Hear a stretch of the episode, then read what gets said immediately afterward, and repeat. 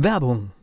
Was passiert, wenn der Chef oder die Chefin eine Auszeit nimmt und die Angestellten auf sich allein gestellt sind? Christian Pukelsheim und Michael Habekorst beschreiben in ihrem Buch Radikal weg die Herausforderungen für Unternehmer und Mitarbeiter, welche Vorbereitung notwendig ist und worauf unbedingt zu achten ist bei einer Auszeit. Radikal weg, wenn der Chef ein Jahr Auszeit nimmt und das Unternehmen dennoch funktioniert. Erschienen im Mentoren Media Verlag www.mentoren-verlag.de Heute und in den nächsten zwei Wochen gibt es hier im Unternehmer Academy Podcast wieder etwas aus dem Archiv der Unternehmer Academy. Ein Interview, das Thomas mit Rolf Schmiel geführt hat. Und Thomas stellt in seinem Buch die Frage, wo sind meine Kunden? Und ab heute stellen wir hier im Podcast die Frage, wie komme ich ins Fernsehen? Der Unternehmer Academy Podcast. Wir machen aus Menschen mit Know-how Unternehmer mit Erfolg. Ich bin mega, mega stolz, heute einen ganz, ganz besonderen Gast in unserem Format Unternehmer Academy zu haben und freue mich ganz riesig auf Rolf Schmerl, den TV-Experten, darf man glaube ich so sagen, und er wird uns gleich mehr berichten und die spannende Frage beantworten, wie zur Hölle kommen wir ins Fernsehen?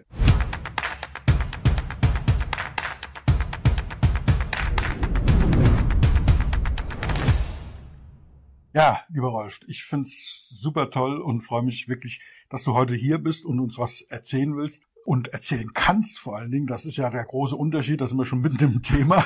Manche wollen uns was erzählen, manche können uns was erzählen. Wie kommt man ins Fernsehen? Also wer bist du? Wie kommst du dorthin? Es gibt unheimlich viele Fragen. Meine Klienten fragen mich sehr, sehr oft. Ich habe lauter Einzelunternehmer, die was zu sagen haben. Viele Trainer, Speaker, Berater. Und du kennst die Szene. Mhm. Viele davon wünschen sich, wie kommt man denn ins Fernsehen? Und vor allen Dingen, ist das dann so toll, wenn man dann mal drin ist? Wie kommt man da rein? Unglaublich viel. Aber vielleicht am Anfang, woher nimmst du deine Kompetenz? Wie bist du da reingekommen? Woher kannst du das, was du kannst? Ich bin von, von Hause aus ja Psychologe. Und diese Kompetenz war da. Aber da hat sich das Fernsehen überhaupt nicht für interessiert. Das heißt also, meine Versuche waren schon vor rund zehn Jahren, wollte ich schon mal eine Fernsehkarriere durchstarten, habe sogar relativ viel Geld für PR-Agenturen ausgegeben, die mir Großes versprochen haben. Und dabei ist aber wenig rumgekommen. Das heißt also, die gewünschten Ergebnisse blieben aus. Und dann war es so, dass ich mein letztes Buch, Senkrechtstarter heißt das, veröffentlicht habe und das Buch lief ganz nett, aber wurde nicht zu dem Bestseller, wie ich es erwartet habe. Und du bist doch nicht eingeladen worden, um das Buch vorzustellen genau, auf, den, auf den Night- und Talkshows dieser Welt. Richtig. Okay. Und keiner, also auch die Medien sind nicht drauf angesprungen. Und immer wenn mich was ärgert, löst das bei mir die Motivation aus zu gucken, was hätte ich tun müssen, um tatsächlich im Fernsehen Sichtbarkeit zu bekommen. Und dann habe ich mich darüber informiert, mich da selber reingefuchst, ganz vieles ausprobiert, manches da mit wenig Erfolg, aber manches auch mit beachtlichem Erfolg. Und mittlerweile bin ich bei so ziemlich allen großen Fernsehsendern gewesen. Ich glaube, du hast über 100 Sendungen. Genau, über 100 Fernsehbeiträge, 100, 100 Mal sichtbar gewesen, hatte mit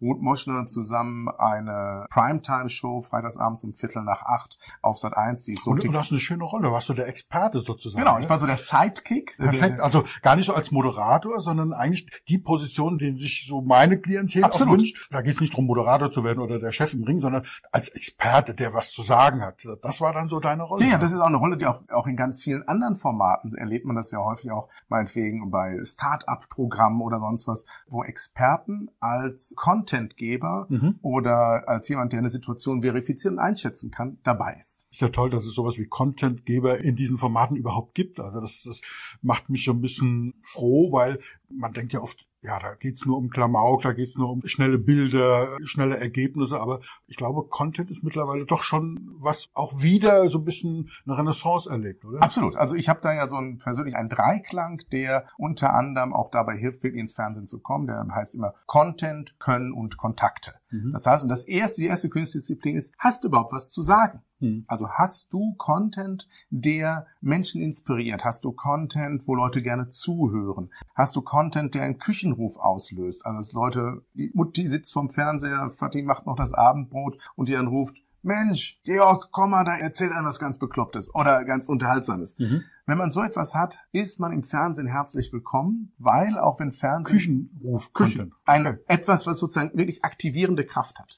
Und man glaubt es nicht, auch wenn wir Fernsehen häufig durch Krawallformate kennen, in ganz vielen Formaten, in denen ich unterwegs bin, sowas wie Galileo oder auch Frühstücksformate, die eine unglaubliche Reichweite haben. Also Frühstücksfernsehen auf Sat 1 wird jeden Morgen von über 500.000 Menschen geguckt.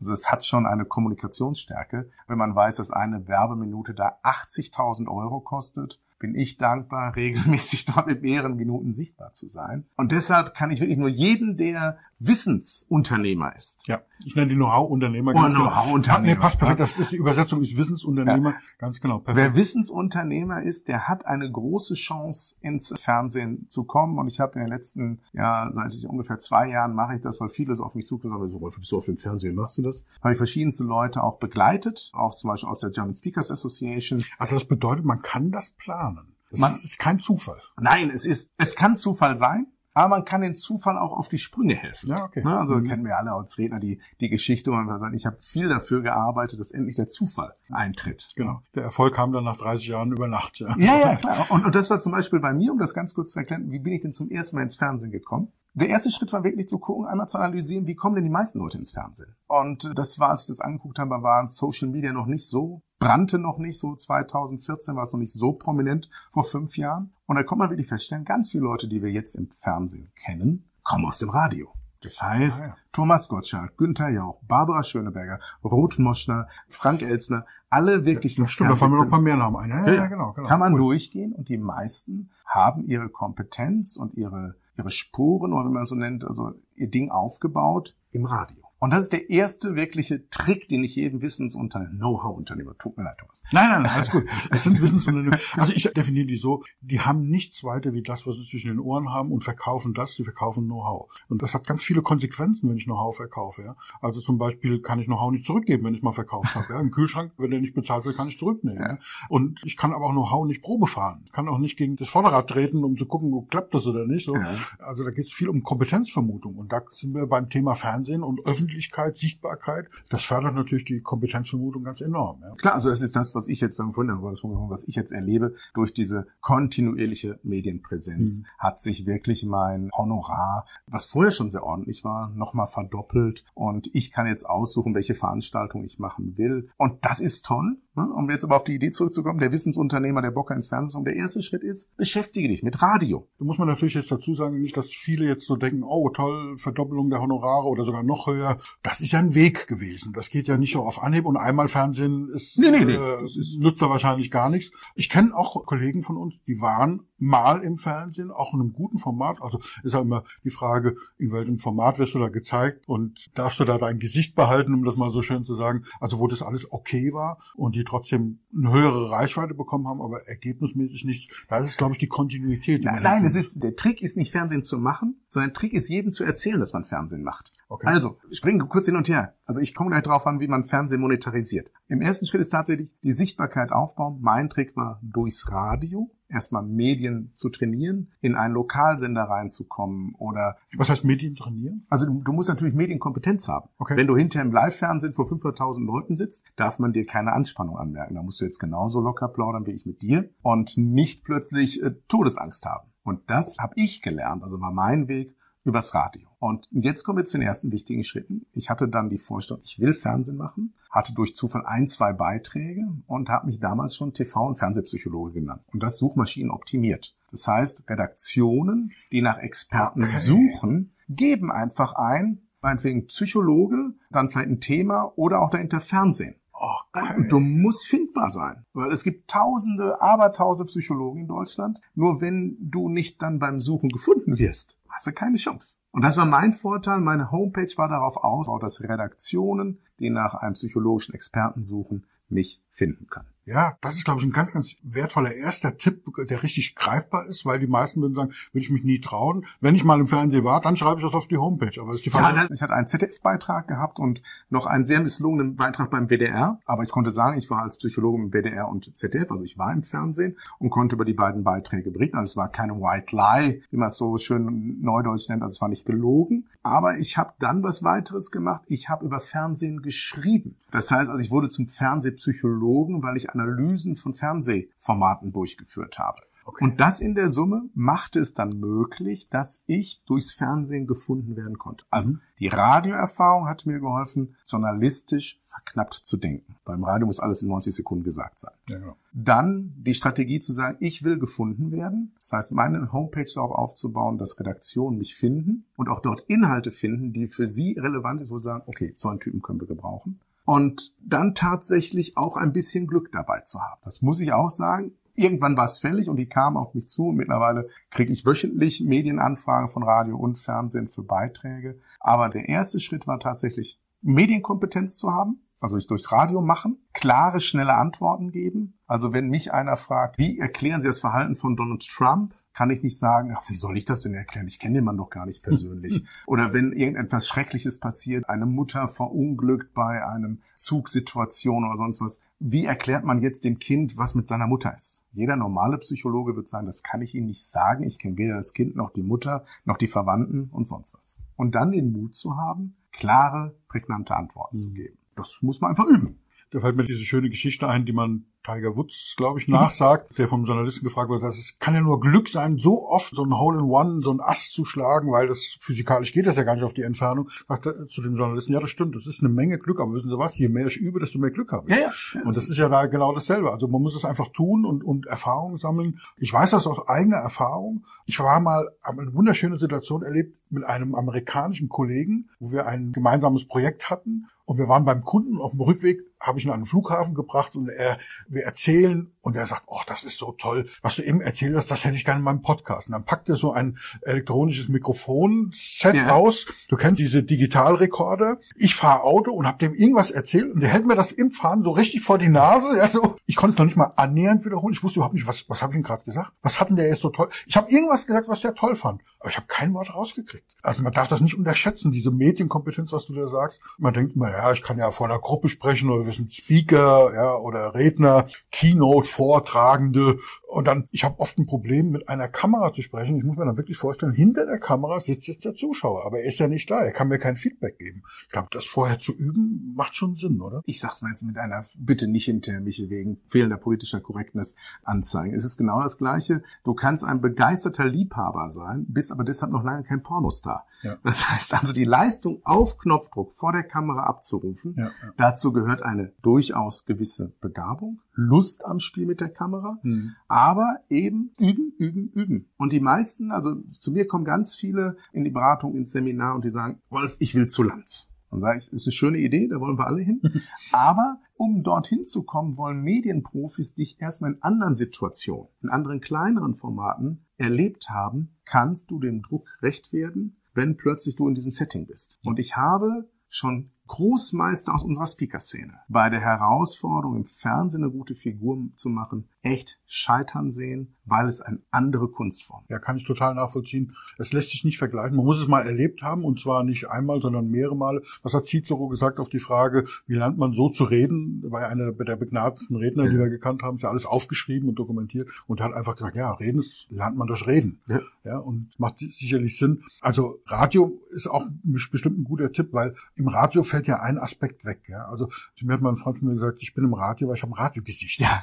Dieser Spruch vom Radiogesicht ist einfach fantastisch. Ja? Also der visuelle Reiz ist schon mal weg. Ja? Und die visuelle Herausforderung, das heißt, es ist nur Stimme. Man kann sich ein bisschen konzentrieren und sich das langsam erarbeiten. So. Ja, ähm, deshalb, deshalb ist auch wirklich auch, und Radio hat einen viel geringeren Gatekeeper auf Englisch. Also es stehen weniger Leute, ja, ja. die kennen Torhüter, Türhüter davor, die den Einlass verhindern. Das heißt, wenn man, jetzt kommen wir zum nächsten Zauberwort in dem gesamten Umfeld, wenn man mit einem Themenvorschlag, mit einer konkreten Idee bei dem Radiosender seiner Wahl anruft, in der Redaktion anruft und sagt, ich habe zu folgendem Thema eine Idee, ein Vorschlag. Ich möchte gerne mich mit einem Redakteur darüber unterhalten. Ja. Und dann kommen zwei, drei starke inhaltliche Punkte, ist die Wahrscheinlichkeit, dass man mit dieser Idee in den Sender, in das Format reinkommt, sehr, sehr hoch. Das ist beim Fernsehen eine andere Geschichte. Dazu muss ich mich aber vorher mit beschäftigen, was für Formate gibt's, was sind da die Inhalte. Man sollte Radio hören, wenn man ins Radio will übrigens. Ja. Man sollte Fernsehen gucken, um ins Fernsehen zu wollen. Ja. Und man schreibt auch deshalb bessere Bücher, wenn man Bücher liest übrigens.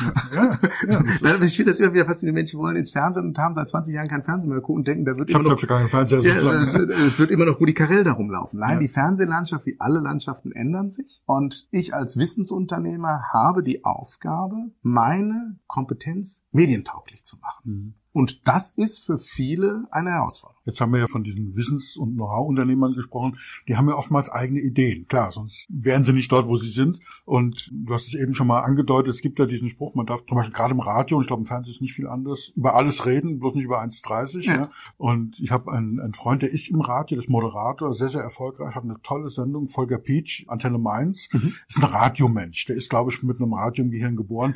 Also der lebt Radio, ja. der lebt das mit Leib und Seele, macht das richtig, richtig gerne und auch gut. Und er hat ein Format, das läuft immer sonntags, sehr zu empfehlen. Dort interviewt er Menschen. Und er bricht diese Regel mit den 1,50. Das heißt, er stellt dort Fragen und dann gibt's Antworten und die Antwort wird nicht geschnitten. Wenn die Antwort vorbei ist, gibt's Musik und dann kommt die nächste Frage. Aber wenn jetzt einer vier Minuten, sieben Minuten antwortet, läuft das durch. Und das ist eine der meistgehörten Sendungen auf diesem Sender, nicht nur Sendeplatz, sondern auf diesem Sender, weil er diesen Medienbruch macht.